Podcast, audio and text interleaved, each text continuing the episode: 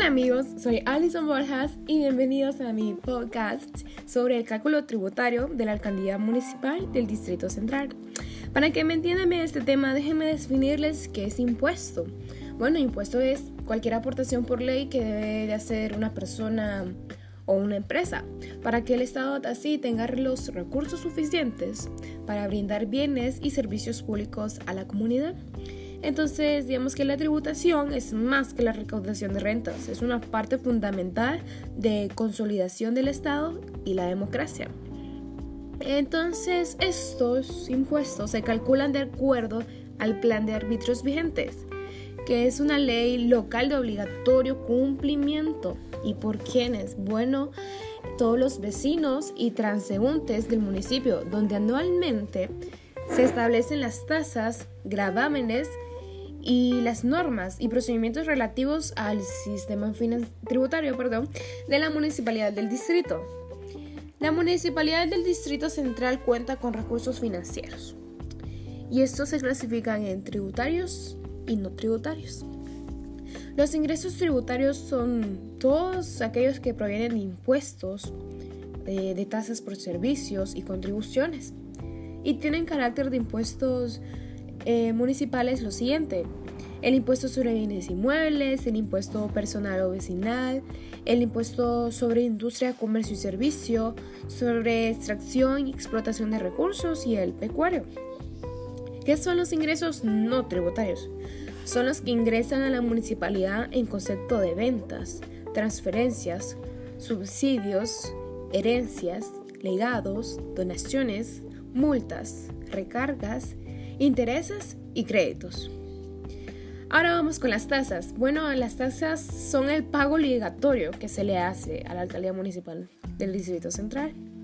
¿Y quiénes la hacen? Bueno, la hace el usuario de un servicio público directo o indirecto, el que utiliza bienes municipales o ejidales, el que utiliza espacio municipal aéreo, superficial o subterráneo, o los recursos de cualquier tipo el que recibe beneficios directos o indirectos por el mantenimiento o desarrollo de la infraestructura urbana municipal y el que solicita servicios administrativos.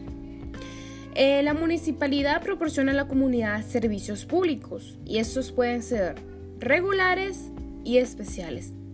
Los servicios regulares tenemos manejo de residuos sólidos, servicios de bomberos, alumbrado público, medio ambiente, agua, seguridad ciudadana, cementerios públicos, uso de vías públicas y espacio para instalaciones aéreas, circulación y mantenimiento vial, incluyendo las aceras, mercados públicos y centros comerciales.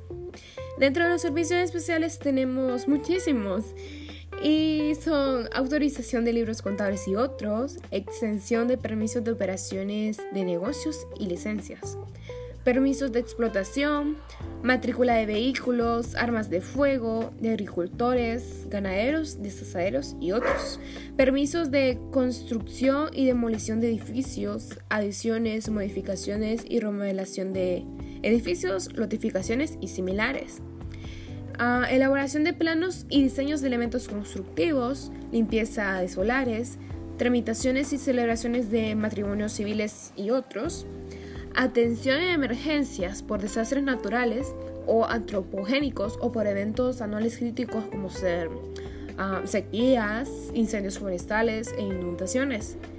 Extensión de licencias de operación para el ejercicio profesional y trámite de solicitudes de calificación de extensión de impuestos y tasas municipales. Ahora hablaremos de los pagos. La Alcaldía Municipal del Distrito Central en el artículo número 153 del Plan de Arbitrios estipula lo siguiente. Los contribuyentes sujetos a este impuestos y tasas municipales podrán pagar dichos tributos en forma anticipada, siempre que este pago se efectúe totalmente con cuatro o más meses de anticipación al plazo legal. Los contribuyentes tendrán derecho a que la municipalidad le conceda un descuento del 10% del total ah, del tributo pagado en forma anticipada. Y para tener este, este descuento, el derecho a este descuento, los tributos deben pagarse a más tardar así.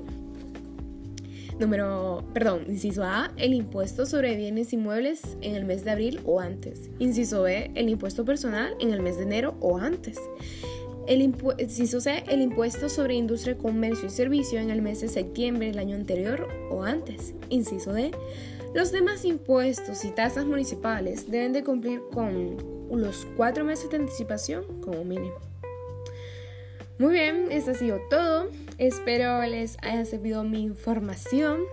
Espero hayan tomado apuntes y hayan aprendido, hayan disfrutado este podcast y nos vemos en la próxima.